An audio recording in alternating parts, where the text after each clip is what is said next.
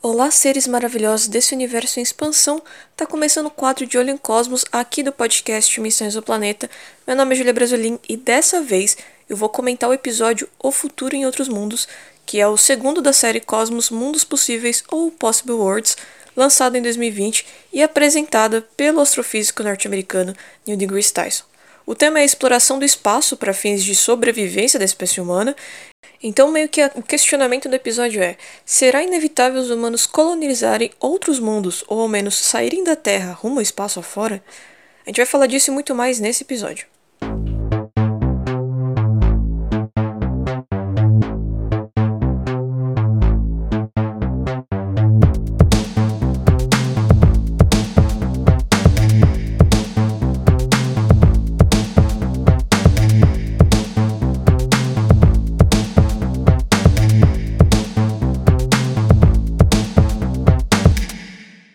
Reações às vacinas. Será que o risco de ter uma reação deve me preocupar tanto a ponto de não querer tomar a vacina? Eu me chamo Isabela Gonzaga, faço parte da União Pro Vacina, sou idealizadora da iniciativa Pretty Much Science e falo com vocês aqui de Toronto, no Canadá, onde eu faço meu pós-doutorado. Eu vou responder essa dúvida em duas partes. Primeiro, vamos comparar alguns números da Covid-19 e das vacinas. Desde o início da vacinação contra a Covid-19 em 2020 até o dia 4 de janeiro de 2021, 13 milhões de pessoas foram vacinadas em 33 países e não houve nenhum registro de óbito. Somente reações adversas leves, que já eram esperadas, e algumas reações alérgicas graves, que foram resolvidas em pouquíssimo tempo. Até o mesmo dia, o mundo já tinha registrado mais de 85 milhões de infectados pela Covid-19 e mais de 1 milhão e 800 mil mortes.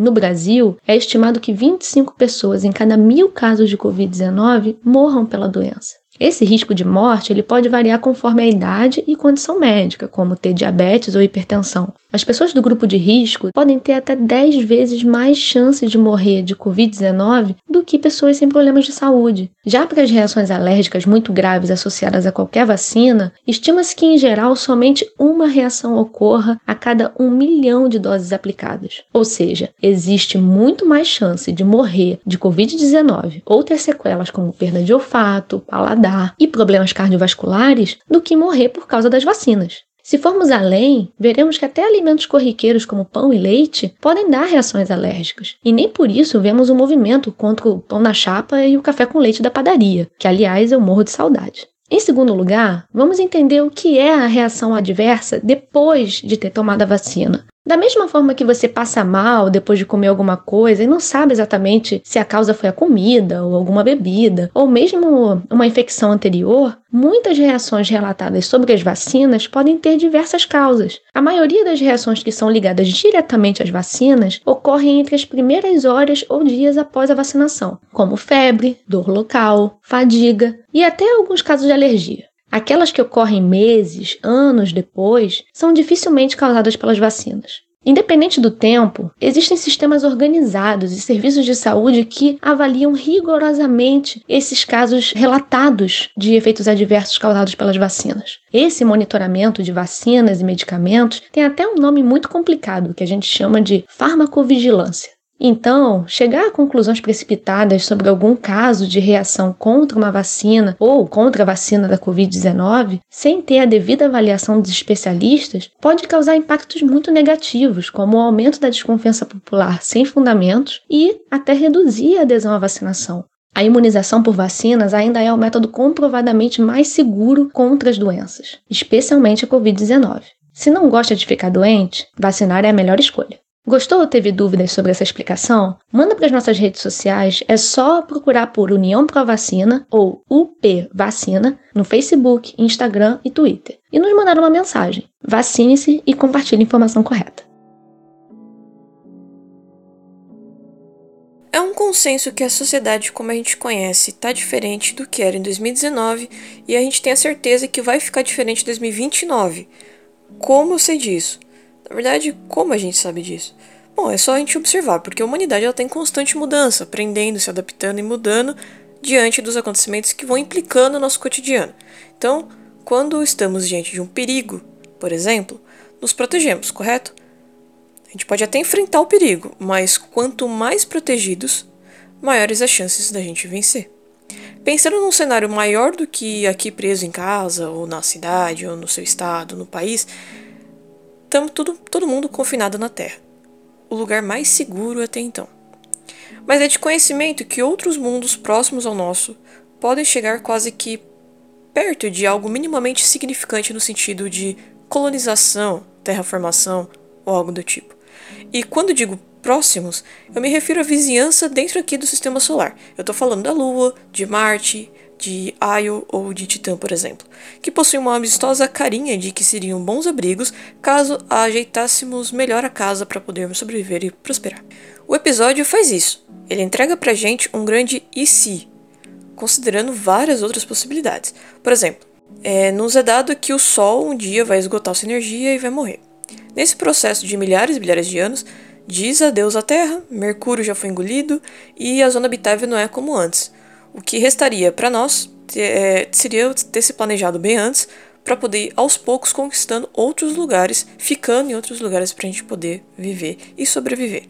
A existência dos humanos como espécie daqui, sei lá, 10 bilhões de anos, talvez só seja possível se formos cada vez mais longe, nos arriscando e se adaptando. Mas como Carl Sagan é, cita num áudio antigo dele, que foi inserido no fim desse episódio, meio que até lá os humanos não serão a mesma espécie como a gente conhece hoje, talvez até mais fortes ou até mais sábios.